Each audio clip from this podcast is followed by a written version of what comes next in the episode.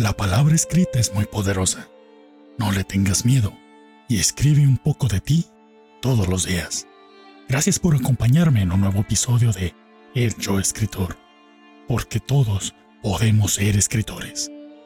Mi nombre es Julio Iscariote y hoy traigo para ti mi propio infierno, de nuestra amiga Andy Monterrubio.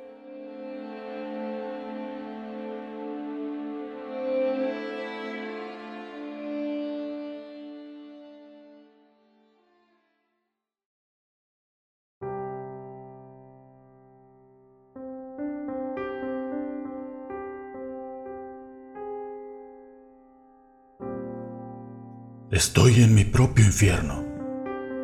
He creado mi propio infierno y no sé cómo salir de ahí. Día tras día, lucho con mis propios demonios. Algunas veces gano, pero ahora estoy perdiendo de nuevo. Los demonios me dominan. Mi mente está repleta de ellos. Todos ríen porque estoy perdiendo.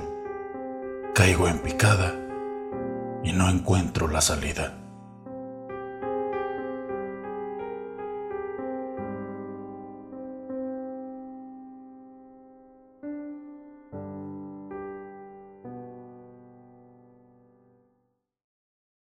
Este fue un podcast de El Yo Escritor.